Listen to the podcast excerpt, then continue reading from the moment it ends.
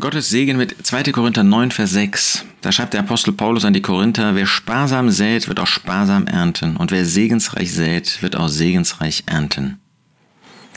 Es ist schon erstaunlich, wie viel wir im Neuen Testament durch die Apostel, durch die Schreiber des Neuen Testamentes lernen darüber, was das Geben betrifft, was die Sammlungen betrifft, was das Hingeben für andere betrifft.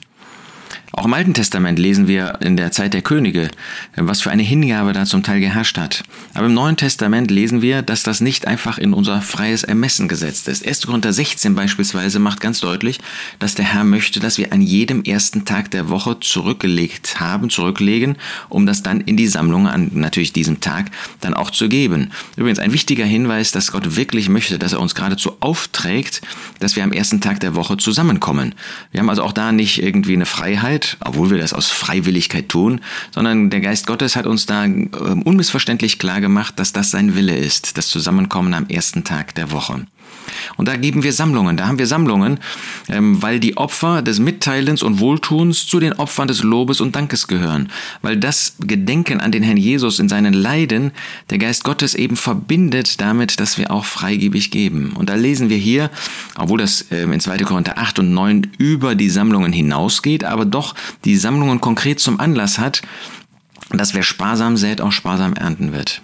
Wir stehen nicht unter dem Zehnten, ja. Der 10% sind auch für uns kein Orientierungsmaßstab. Das war damals die Steuer in Israel, ähm, die natürlich dem Volk Gottes, den Leviten und so weiter zukam, besonders für Gott gegeben wurde, aber dann von Gott eben auch den Leviten und den Priestern gegeben wurde.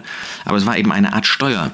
Ähm, und ähm, wir haben heute sowieso Steuern zu zahlen. Also wir können das einfach nicht vergleichen, abgesehen davon, dass die Frage nach Brutto und Netto sich ja dann auch stellen würde.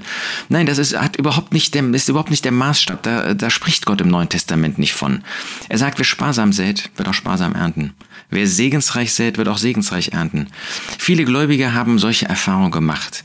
Sie haben sparsam gesät und haben dann auch in Segen, geistlichem Segen, sparsam geerntet. Und Gläubige erzählen uns, dass wenn sie viel gegeben haben, wenn sie sehr viel gegeben haben, der Herr ihnen noch viel mehr zurückgegeben hat. Manchmal materiell, aber das sagt er uns nicht zu, das verspricht er uns nicht. Aber gewiss geistlicherweise in ihrem Glaubensleben, in ihrem geistlichen Leben, in ihrem Dienst, in ihrem Familienleben, in ihrem Versammlungsgemeindeleben. Der Herr ist jemand, der reichlich zurückzahlt. Darauf kannst du dich verlassen. Überleg diesen Vers nochmal. Jetzt ist Mittwoch, vielleicht vor einem Sonntag, ähm, der vor dir steht. Wer sparsam sät, wird auch sparsam ernten. Wer segensreich sät, wird auch segensreich ernten. Diese Erfahrung, die, die zweite, die wünsche ich dir von ganzem Herzen.